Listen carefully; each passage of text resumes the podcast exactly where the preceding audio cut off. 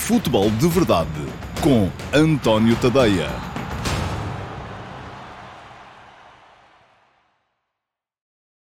Olá a todos, muito bom dia. Sejam muito bem-vindos à edição número 23 do Futebol de Verdade para a temporada de 2023-2024. Hoje é quarta-feira, dia 6 de uh, setembro de 2023 e uh, hoje teremos uh, uma edição do Futebol de Verdade também um bocadinho mais curta, ou pelo menos não tão preenchida. Isto quer dizer que só há Q&A. Hoje só vou responder às vossas perguntas, o que ao mesmo tempo me permitirá ser um bocadinho mais alargado na resposta a cada uma delas. E porquê? Porque não haverá a seguir jogos para analisar. No entanto, devo uh, lembrar-vos de uma coisa. Ontem, porque foi terça-feira, houve Futebol de Verdade Report. Ontem, uh, todas as terças-feiras, às seis e meia, seis e meia, sete da tarde, uh, os subscritores premium do meu Substack, em tadeia.substack.com, e fica aqui o link para quem ainda não é subscritor poder passar a ser, mas ia dizer que ontem, às seis e meia, os subscritores premium do meu Substack receberam, como recebem todas as terças-feiras,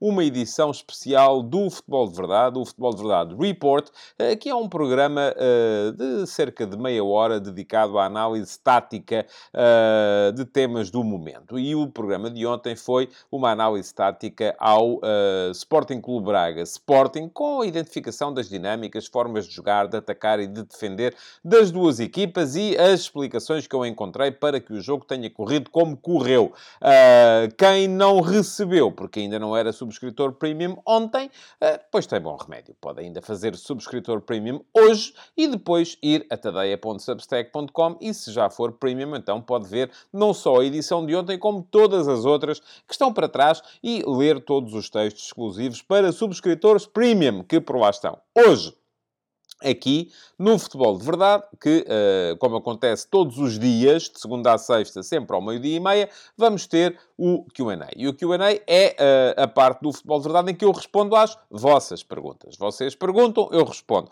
Responderei a uma pergunta que tenha ficado na caixa de comentários da edição de ontem do futebol de verdade. Selecionei uma, como faço todos os dias, e responderei ainda a uma pergunta que tenha ficado na uh, chatroom Perguntas do Discord do meu servidor de Discord. E a este, volto a dizer, também só acedem os subscritores premium do meu Substack. Portanto, sem mais demoras, vamos a isso que há duas perguntas para responder.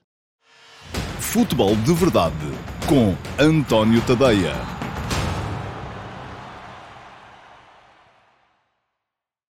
Vamos então às vossas perguntas. Uh, e começamos, como começamos sempre, todos os dias, com a pergunta que vem do canal de YouTube. E ela já está aí a aparecer na vossa uh, imagem e eu vou passar a lê-la. Uh, a pergunta vem do Mateus Souza, e muito obrigado, Mateus, pela sua pergunta. E o Mateus pergunta o seguinte.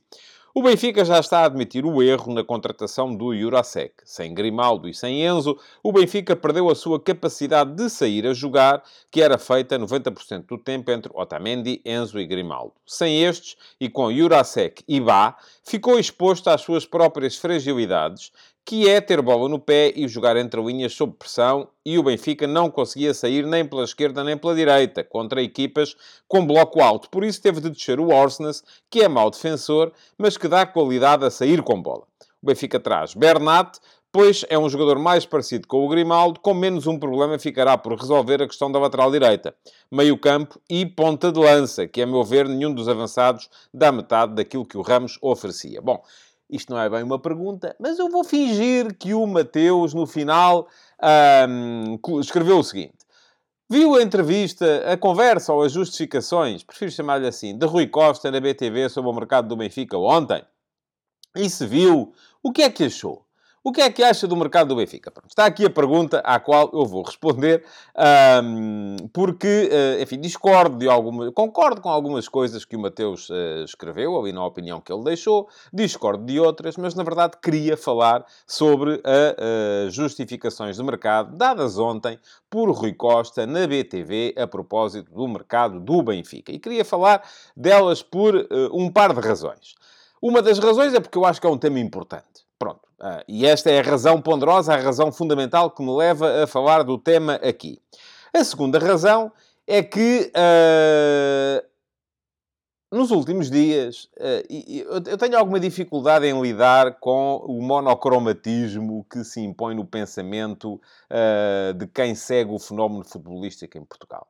E nos últimos dias, desde que eu, em defesa daquilo que eu acho que é a verdade, enfim, é a minha verdade, fiz, ou disse na RTP, que, e entretanto tenho defendido essa ideia a todos aqueles que no Twitter me vêm confrontar com ela, que o, uh, o, o, período de descontos dado no Clube Porto Tarouca está justificado pelos regulamentos, uh, gerou-se ali uma onda, por um lado, e, e tem imensos novos seguidores à conta disso, uh, gente que diz, não, não, este é que é o gajo que defende o Porto e tal, e não sei o quê, blá, blá.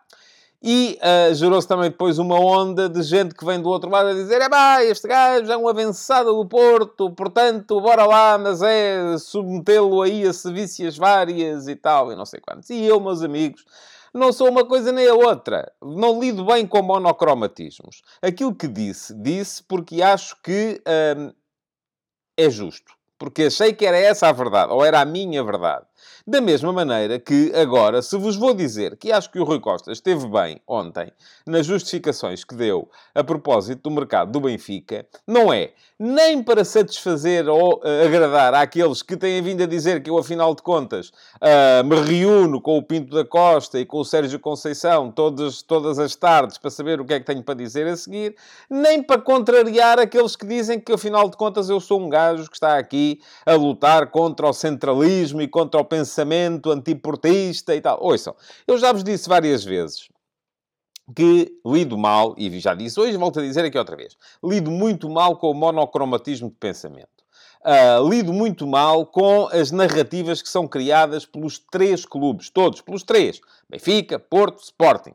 Em que está toda, quando uh, uh, está toda a gente contra nós, os jornalistas estão contra nós, estão a favor daquilo, os árbitros estão contra nós, estão a favor daquilo. Ouçam, esqueçam lá isso. Se é disso que estão à procura, canal ao lado se fazem favor. Daqui não levam nada. Eu aqui digo sempre aquilo que penso. Já tenho idade suficiente, tenho 53 anos, anos de carreira suficientes, e deixem-me cá fazer contas, sim, já fiz 35 anos de carreira, ou vou, uh, ou vou fazer este ano, não vou fazer este ano em outubro, uh, é já para o mês que vem, 35 anos de carreira, uh, para deixar de me preocupar com essas coisas. Uh, a, o meu compromisso convosco é muito simples. É o de vos dizer sempre aquilo que penso. Independentemente de agradar mais a estes ou menos àqueles, ou mais àqueles e menos a estes. E aqueles de vós que estão à procura de quem vos diga aquilo que pensa, sem estar preocupado uh, com audiências, Pois muito bem, encontram aqui um porto de abrigo. Aqueles de vós que estão à procura de quem pense sempre da mesma maneira como pensam as agendas e as narrativas que são difundidas pelos vossos clubes, muito bem, volto a dizer, canal ao lado se fazem favor, porque daqui não levam nada. Portanto, vamos àquilo que é importante.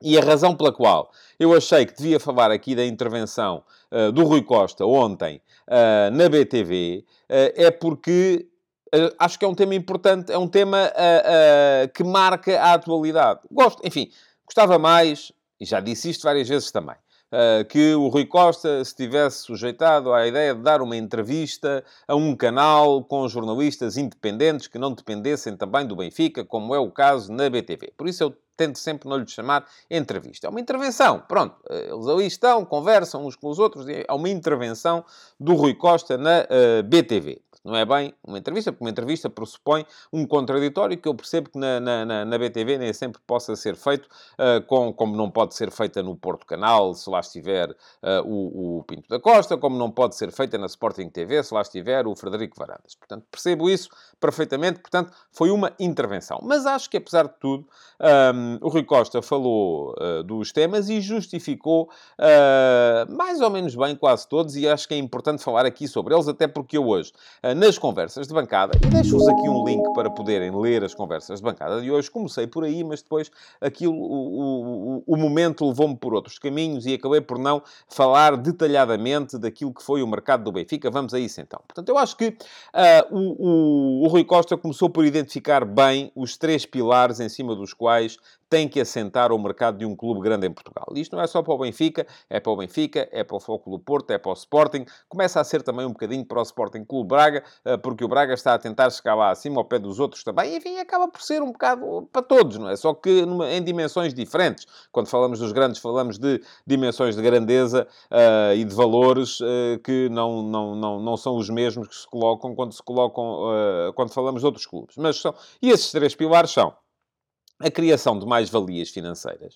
Uh, e o Benfica precisa de ganhar dinheiro com o mercado todos os anos. Porque se não ganhar dinheiro com o, Benfica, o Porto, o Sporting, toda a gente, o futebol em Portugal continua a ser uma atividade deficitária, é uma atividade que por si só não se paga e, portanto, para se pagar, para sobreviver, para subsistir, precisa de mais-valias financeiras no mercado. Esse é o, é o cluster de mercado em que estão os clubes portugueses e, portanto, estão à espera de outra coisa. Uh, esqueçam, não vai acontecer. É isso que temos, é isso que vamos ter que continuar a ter. Uh, porquê? Porque os clubes portugueses precisam de ir ao mercado todos os anos buscar aquele bocadinho uh, que uh, a sua atividade regular, normal, não, não paga. Às vezes até há um ou outro que conseguem apresentar lucro antes de transferências. mas é numa, num relatório de contas, e vamos ter em breve aí os relatórios e contas a sair, é num relatório de contas episódico, depois no ano seguinte isso já não acontece, e se formos ver a coisa há 10 anos, então é que não acontece, de certeza absoluta. Pronto, primeiro pilar, mais-valias uh, no mercado de transferências. Segundo pilar, contenção salarial. Uh, foi um tema abordado pelo presidente do Benfica ontem e o, o, Rui Costa garantiu que o futebol do Benfica não custa hoje nem mais um euro do que custava há um ano. Uh, isto depois de ter havido uma, uma uh, redução de custos há dois anos, quando o Benfica tinha de facto um plantel muito mais uh, caro, uh, e uh, que a aposta que foi feita, e isto é discutível, mas é, é, aliás, é interessante de discutir. A aposta que foi feita foi a de concentrar uma percentagem maior de um bolo, que é todo o dinheiro que há para custos com pessoal, no plantel principal. Dessa forma, reduzindo aquilo que é gasto na formação, na equipa B, nos jogadores que estão emprestados e por aí afora. Isto pode ser visto como uh, uma estratégia uh, inteligente. Porquê? Porque coloca, é como nós termos aqui, uh, em que é que nós vamos gastar o orçamento deste mês? Vamos abastecer a arca frigorífica para termos comida para daqui a seis meses?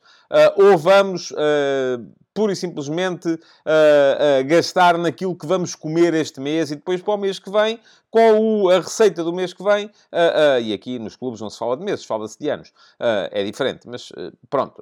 e para o mês que vem, com a receita do mês que vem, vamos então pensar na comida do mês que vem. Portanto, e neste momento o Benfica está a centrar mais ovos, ou pôr mais ovos no cesto imediato, no cesto que lhe pode dar a ganhar agora, porque também me parece que há a, a, a consciência consciencialização de que este é um ano fundamental. É um ano em que é não só aumenta a receita da Liga dos Campeões para o ano que vem, em 2024, 2025, vem mais dinheiro da Liga dos Campeões, como além de aumentar a receita da Liga dos Campeões, se reduzem o número de entradas uh, que os clubes portugueses vão ter. Só vai entrar um direto e mais um uh, por, uh, no, com acesso às pré-eliminatórias. É isso também que está a levar ao, ao acirrar da guerra cada vez mais forte entre os clubes e aos tais, às tais narrativas monocromáticas uh, que vos impingem em permanência e que depois uh, muitos de vocês uh, aderem a, a, àquilo que diz este comentador ou àquilo que diz aquele jornalista porque está de acordo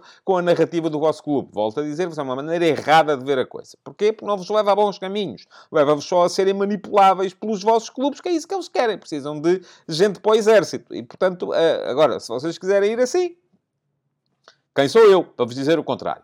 Mas é uma estratégia que pode ser vista como sendo interessante. Não tenho a certeza que seja a melhor. Embora me pareça que os clubes portugueses uh, e o Benfica acima de todos os outros, já houve uma altura em que era o Porto que fazia mais isso, uh, tinham geralmente, regra geral, gastavam demasiado em jogadores para emprestar.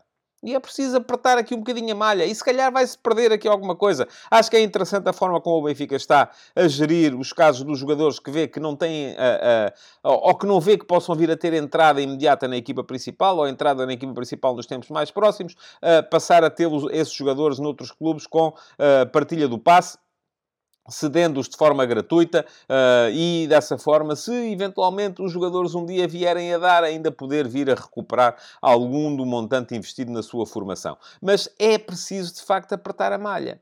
E apertar a malha implica falhar. Implica falhar. É normal que implique falhar. Ou seja, eh, mais à frente vai-se chegar à conclusão que houve jogadores uh, que os clubes libertaram que acabaram por dar bons jogadores.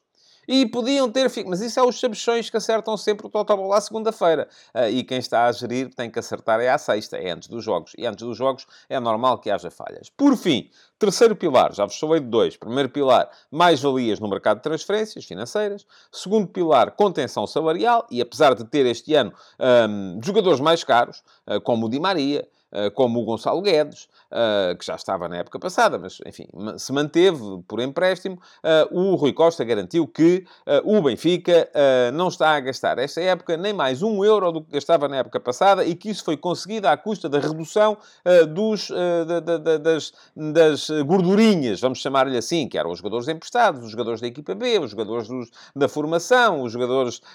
portanto, tudo isso aí foi feito um corte. Terceiro pilar, fortalecimento desportivo. E é muito para aí que o Mateus leva a, a, a, conversa, para este terceiro pilar. O Benfica, afinal de contas, está mais forte ou está mais fraco? Curiosamente, no meu Instagram, e eu não tenho falado aqui muito do meu Instagram ultimamente, hum, Fiz hoje essa pergunta, uh, porque faço todos os dias, quando faço lá a partilha uh, de, de, do texto das conversas de bancada, deixo sempre uma sondagem nas minhas stories Instagram. E se ainda não me seguem no Instagram, deem lá um salto, uh, porque vale a pena seguirem. Há sempre perguntas para vocês poderem responder, para não ser só eu a responder a perguntas. E hoje, nas minhas stories, perguntei-vos, e qualquer um de vocês pode votar, se depois deste mercado o Benfica ficou mais forte, na mesma ou mais fraco. Neste momento, 56% dos votantes dizem que o Benfica Benfica ficou mais forte. 25% dizem que ficou mais fraco, 19% dizem que ficou na mesma. Bom, eu acho que ainda é cedo para uh, termos a certeza. Acho que há, uh, enfim, e o Rui Costa também identificou bem isso na, na, na, na intervenção que teve ontem na, na BTV. Há aqui uma, uma, uh, um, um exacerbar de ânimos que não é positivo, não é lógico, não é normal. Houve uma altura em que, uh, e eu até fui muito criticado, pois há sempre aqueles que vêm, quando eu vim aqui dizer, é pá, calma aí, há aí muita euforia no Benfica, mas calma aí, o Benfica perdeu o Grimaldo, o Benfica perdeu o Enzo Fernandes relativamente a, a janeiro, o Benfica perdeu o Gonçalo Ramos, portanto, a, da equipa que Uh, tão boa figura fez na primeira metade da época passada e a segunda metade já foi muito em linha com os outros concorrentes ao título. O Benfica foi campeão porque fez um arranque de campeonato absolutamente impressionante. Uh, dessa equipa que fez esse arranque de campeonato, já não estava, e perdeu o Vlaco Dimos também, agora, mais tarde, mas na altura ainda não tinha perdido, já não estavam Grimaldo, Enzo Fernandes e Gonçalo Ramos. Atenção, é muita gente. É muita gente. Uh, e, portanto, essa ideia de que o Benfica está muito mais forte porque veio o Di Maria, vamos lá com calma, não é? É preciso ter calma. Depois, também, quando saiu, o, isso confirmou mesmo a saída do Gonçalo Ramos, veio a ideia contrária, que afinal não vai ser possível, o Benfica não... E perderam no Bessa, o Benfica não vai ganhar a ninguém, não vamos... Uh, uh, tá, vamos com calma também, mais uma vez.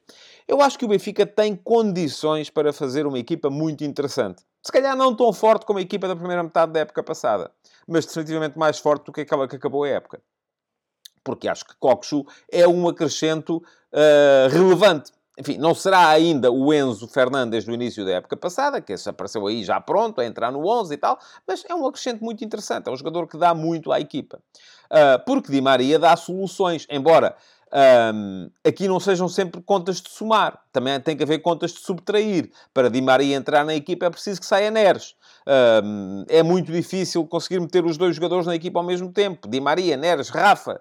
Enfim, é preciso ali um jogador naquela linha de apoio à ponta de lança que seja uh, capaz de, uh, de, pensar o jogo, de uh, meter um bocadinho de pausa no jogo também, e por isso João Mário é importante, por isso Arsenal vai jogar ali também algumas vezes, e isso é, do meu ponto de vista, importante de, de ter em conta também. Grimaldo não estava substituído.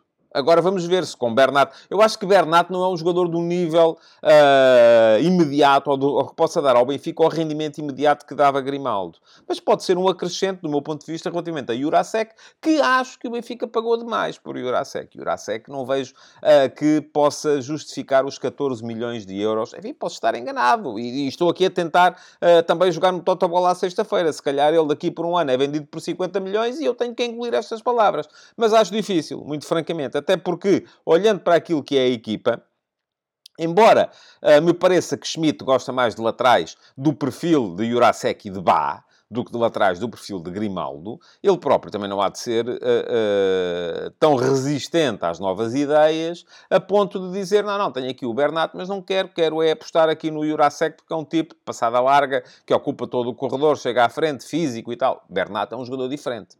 Uh, mas no ano passado foi com um jogador diferente que o Benfica se impôs.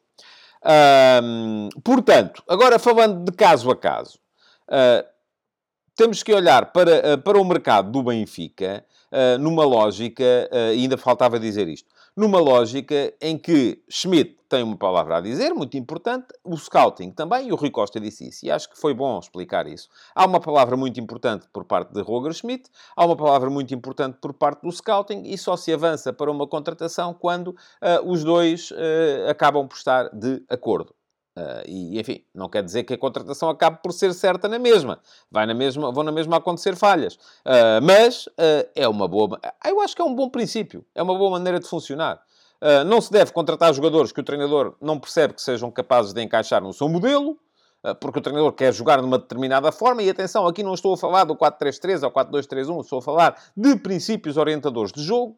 Uh, mas, ao mesmo tempo, também não se devem contratar jogadores uh, que uh, o treinador só queira e o scouting diga, é pá, não, há aqui uma red flag, e red flag aqui não é uma bandeira do Benfica, é mesmo uma indicação de que pode não dar certo, e, portanto, vamos lá com calma.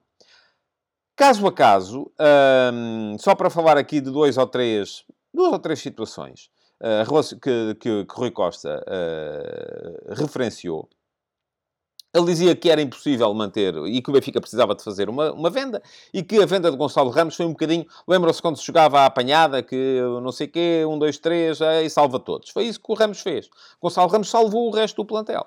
Foi com o dinheiro que fez com o Gonçalo Ramos, eh, que o, ou que vai fazer, porque o jogador foi emprestado com a opção de compra obrigatória, que o Benfica vai garantir o orçamento uh, de 2023-2024, uh, eh, porque se a compra de Darwin ainda entrou no orçamento de, 22, de 21-22, e mesmo assim o orçamento deu, o relatório de contas deu prejuízo.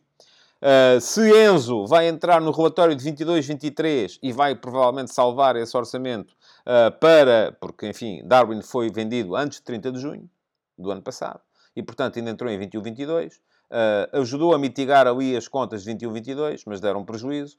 Enzo entra no relatório de 22-23, vai com certeza garantir que as contas de 22-23 uh, dão lucro, embora não seja um lucro se calhar tão alto como as pessoas estão à espera. Uh, e uh, em 23, 24 uh, já está garantida a entrada de, do, do, das verbas de Gonçalo Ramos, o que vai com certeza também ajudar a consolidar as contas de 23, 24. Portanto, aqui o Ramos foi um bocadinho isso e é, é esquecer. Agora, há um jogador igual a Gonçalo Ramos para ocupar a posição? Não. Achei curioso que uh, Rui Costa tenha dito que o Arthur Cabral, uh, além de já estar a ser seguido pelo scouting do Benfica, já era um jogador que o próprio Roger Schmidt queria quando ainda estava no Basileia para levar para o PSV Eindhoven. Porque eu não o vejo muito como um jogador típico uh, dos avançados de Roger Schmidt. É um jogador que, para já, pelo menos, e o Rui Costa disse que ele está uh, ainda em fase de ambientação, para já, pelo menos, me parece demasiado uh, pouco intenso nas ações de pressão. E o, o Gonçalo Ramos dava muito isso à equipa, de facto. Aquilo que me parece ser, neste momento, o principal, uh, um dos principais, eu diria que há dois, um dos principais pontos de dúvida na construção do Benfica 23-24 tem a ver com a capacidade defensiva dos quatro da frente. Com a capacidade que a equipa tem para, à frente, impedir o adversário de jogar. Porque uma coisa era ter lá Gonçalo Ramos, Rafa, Neres e Arsenas, ou Gonçalo Ramos, como acabou por ser em muitos casos, Gonçalo Ramos, Rafa, uh, João Mário e Arsenas, porque Neres houve uma altura em que passou a estar mais no banco que outra coisa, e outra coisa é ter lá, em vez do Gonçalo Ramos, o Artur Cabral. Manter o Rafa. Uh, em vez do, do, do, do, Neres ou do Arsenas que passou para trás, o Di Maria. Também não é um jogador propriamente uh, conhecido por ser um defensor uh, feroz. E depois manter o João Mário. Portanto, a capacidade defensiva dos homens da frente e a capacidade de resposta à perda e a capacidade de concentração de unidades na zona da bola no momento em que se perde a bola é menor. e, portanto, vai ser preciso ali engendrar uma maneira de contrariar isto. A outra uh, dúvida, o outro ponto de dúvida tem a ver com a capacidade ofensiva que dava à equipa o uh, Grimaldo. Uh, o Schmidt não, uh, não, não, não achou que Ristich lhe pudesse ser útil, uh, quis Jurasek. É verdade aquilo que diz o Mateus. Eu acho que há uma menor capacidade de desequilíbrio a partir de trás. Uh, porquê? Porque tanto Bá como Jurasek são jogadores de cavalgar com bola no pé ou de receberem no espaço. Grimaldo era diferente. Era um jogador que criava a partir de trás. E, portanto, isto vai obrigar a equipa, se calhar, a desequilibrar-se mais em momento ofensivo, para que os laterais possam ser influentes no plano atacante. mas mas vamos a ver se com Bernat dá para, uh, uh, de certa forma, mitigar esta questão. E por isso é que eu não sou capaz de vos dizer já hoje, o Benfica está mais forte, o Benfica está mais fraco. Vamos a ver. Ainda não, o Bernat ainda não jogou, ainda não dá para perceber. O Arthur Cabral, diz o Rui Costa, está a ambientar-se. Uh, o guarda-redes, eu acho que o Benfica está mais fraco. Pelo menos se tivermos que comparar Vlaco Dimos com Samuel Soares. Uh, Samuel Soares tem um ponto a favor dele, é melhor a jogar com os pés, mas em tudo o resto me parece que Vlaco Dimos era superior.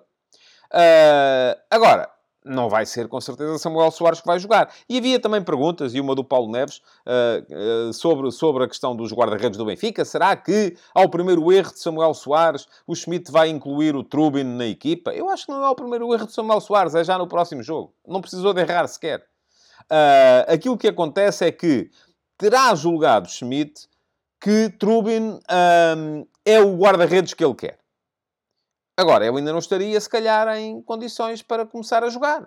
Uh, ainda não consegue comunicar com os colegas, ainda não, enfim, não conhece bem o jogo da equipa e, portanto, estava, achou o, o treinador que o guarda-redes ainda precisava de mais algum tempo de preparação.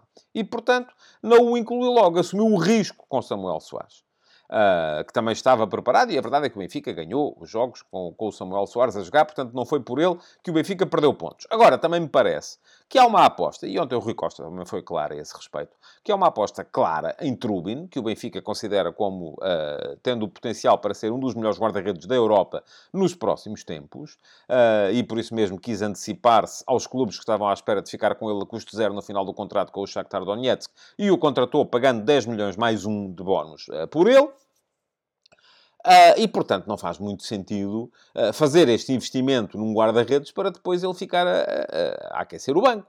Uh, aquilo que me parece é que assim que possa, Schmidt vai chamar o guarda-redes ucraniano à titularidade e acredito que possa ser uh, já agora a seguir à pausa para as, para as seleções. Uma última nota, porque é um jogador no qual eu apostava uh, e me parecia que, enfim, não vou sequer aqui mencionar muito a questão de Maria, Uh, quando o Rui Costa diz que Di Maria veio para o Benfica uh, e que nem quis saber quanto é que vinha ganhar, enfim, está a pescar claramente o olho à massa adepta, quer criar aqui um sentimento de empatia. Não vou dizer que é mentira, obviamente, se o Rui Costa o disse com aquelas letras todas é porque com certeza é verdade, uh, mas enfim, isso é das tais coisas que só me parece interessante mesmo naquela lógica de bater no peito e dizer vamos a isso, vamos a eles e tal. Não é esse o meu. O meu acho que Di Maria pode ter um contributo importante importante para a equipa, pela experiência, pela, pelo conhecimento que tem do jogo, pela capacidade técnica que ainda tem, um, pela intimidação que a sua própria presença em campo pode provocar em adversários. Está ali um dos grandes jogadores da seleção argentina dos últimos anos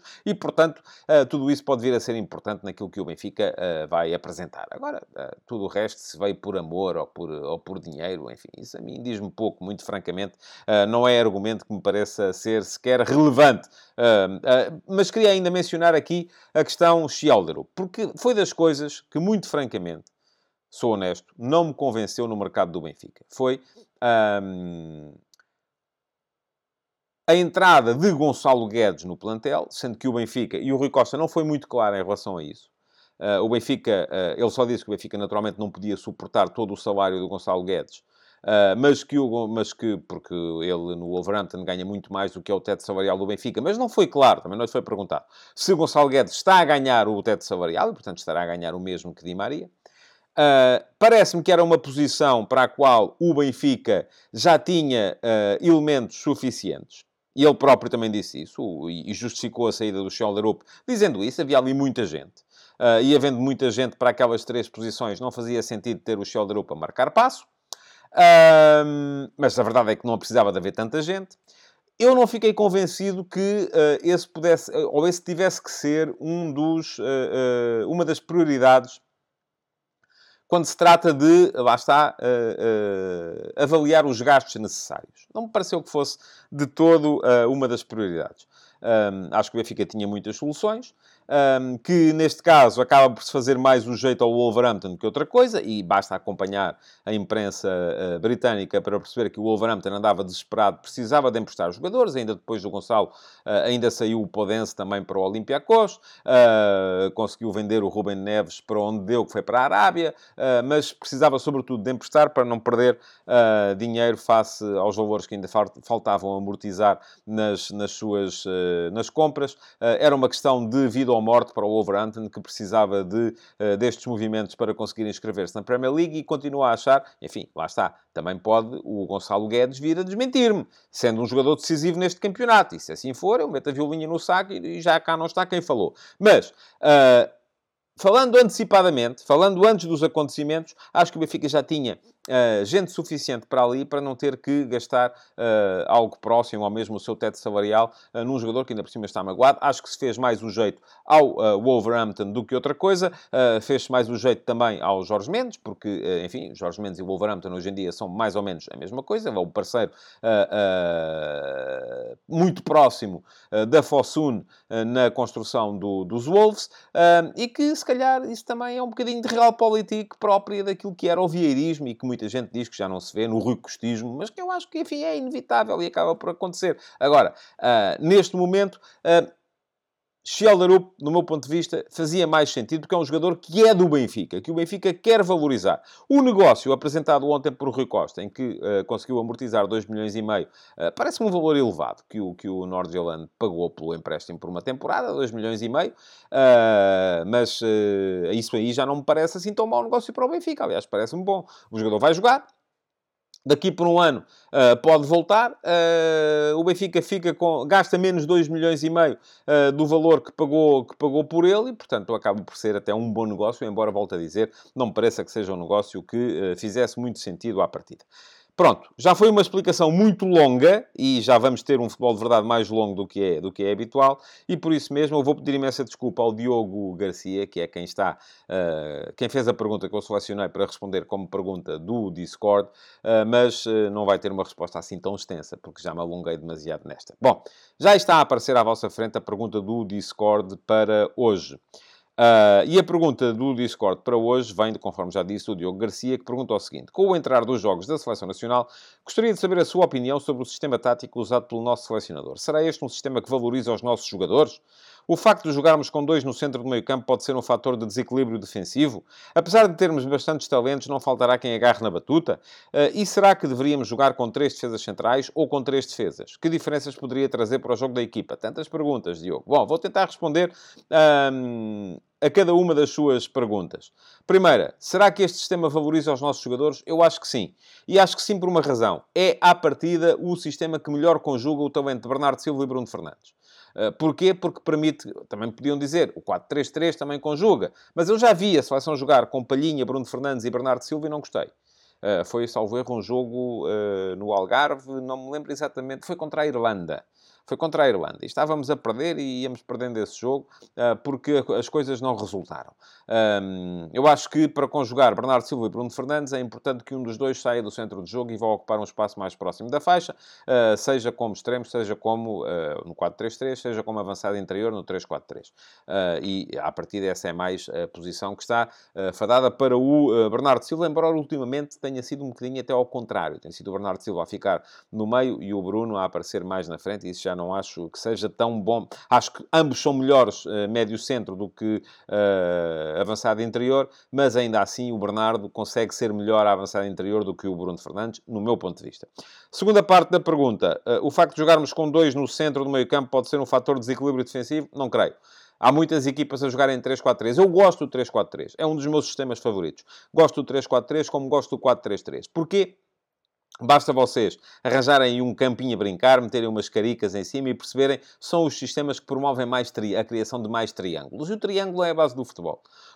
A triangulação é a base do futebol. É, para cada vez que alguém tem a posse de bola, uh, ter pelo menos duas alternativas de passe. Uh, e por isso mesmo uh, gosto do 3-4-3. Acho que o 3-4-3 permite uma, um bom preenchimento do espaço defensivo com, com os cinco homens, se os dois laterais, dois alas baixarem, para fazer a linha de 5 atrás, como permite uma boa saída de bola a 3, quando os dois laterais se projetam desde cedo, desde que haja defesas centrais com boa capacidade para sair a jogar, boa capacidade de passe ou para queimar linhas em posse. Depois, além disso, é um sistema que, uh, com, a com a presença dos tais dois avançados interiores, dois números 10, podemos chamar-lhe assim, nas costas ou, ou, ao lado, ligeiramente ao lado do uh, avançado centro, uh, permite a criação de ligações com os médios, permite a criação de ligações com o avançado, permite que, ora, uns vão e outros ficam, ora, uns procuram a profundidade e outros procuram as marcações de apoio.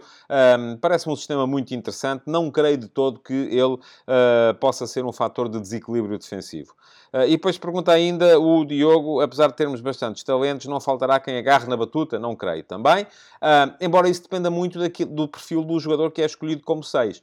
se for um jogador como Palhinha, que é um jogador defensivamente mais forte, mas ofensivamente não tão ágil na circulação, é uma coisa. Se for um jogador como Rubem Neves, lá está, aqui só jogam 11. É como há bocadinho em relação ao Benfica. Para se beneficiar um fator, acaba se calhar por se prejudicar outro. Uh, mas é preciso encontrar o equilíbrio uh, ideal. E pergunta-me ainda, será que deveríamos jogar com três defesas centrais ou com três defesas? Depende. Uh, a sair a jogar, em início da organização, três defesas. Os laterais projetados. A defender, três defesas centrais e os laterais a fecharem o espaço exterior. mas, felizmente, isto, cada vez mais Uh, não, não, não é uma coisa estanque, não é? Não é uma coisa estática, não é? Ah, são três defesas e... Não. Aliás, ainda ontem, no Futebol de Verdade Report, e aproveito para vos deixar aqui, que não deixei há bocado, o link para o Futebol de Verdade Report, uh, eu vos mostrei como é que o Sporting, neste momento, defende, começa a defender em 4-2-4 e acaba a defender em 5-4-1. Uh, isto podem parecer sistemas não conjugáveis, mas são. Uh, tem tudo a ver com as dinâmicas e com a forma como as equipas depois as metem em, em campo. Um, bom, uh, creio que era a última das perguntas, e deixem-me só, peço desculpa por estar a olhar para baixo, mas tenho a pergunta aqui no, no telemóvel. Ah, sim, ele dizia que diferenças poderia trazer para o jogo da equipa. Bom, tantas, enfim. Mas vamos com certeza poder falar mais sobre a Seleção Nacional lá mais para a frente. Foi uma resposta muito mais curta, peço desculpa, Diogo, mas alarguei-me. Uh, não é todos os dias que temos um presidente de um clube a falar, e portanto alarguei-me um bocadinho mais relativamente relativamente ao, na, na, resposta à pergunta sobre o mercado do Benfica e sobre a intervenção do Rui Costa na, uh, na BTV. Falta-me dizer-vos que amanhã vou viajar eh, para Bratislava, porque na sexta-feira a seleção joga lá com a Eslováquia. Uh, espero conseguir ainda hoje, e portanto peço-vos é que sejam mais rápidos, que deixem perguntas uh, na caixa de comentários do Futebol de Verdade ainda hoje, para eu poder gravar ainda hoje a emissão do Futebol de Verdade de amanhã, para ela poder estar aqui amanhã, porque amanhã de manhã vou estar num avião, portanto não vou poder fazer isso de manhã, vai ter que ser gravado hoje, se é que queremos ter Futebol de Verdade amanhã. Portanto, o que é que vocês têm que fazer? É muito simples. Deixem o vosso like na emissão de hoje, se fazem favor. Primeira Primeira coisa. Segunda coisa, se ainda não seguem o canal, vão aqui a este link para passarem a seguir, ativem as notificações, basta clicarem em cima do sino. E terceira coisa, deixem já hoje, e hoje é quarta-feira, uh, nas caixas, na caixa de comentários, uh, perguntas para o Q&A de amanhã, que é para podermos ter uh, futebol de verdade Q&A amanhã. Muito obrigado por terem estado aí. Até amanhã. Futebol de Verdade, de segunda a sexta-feira, às 12h30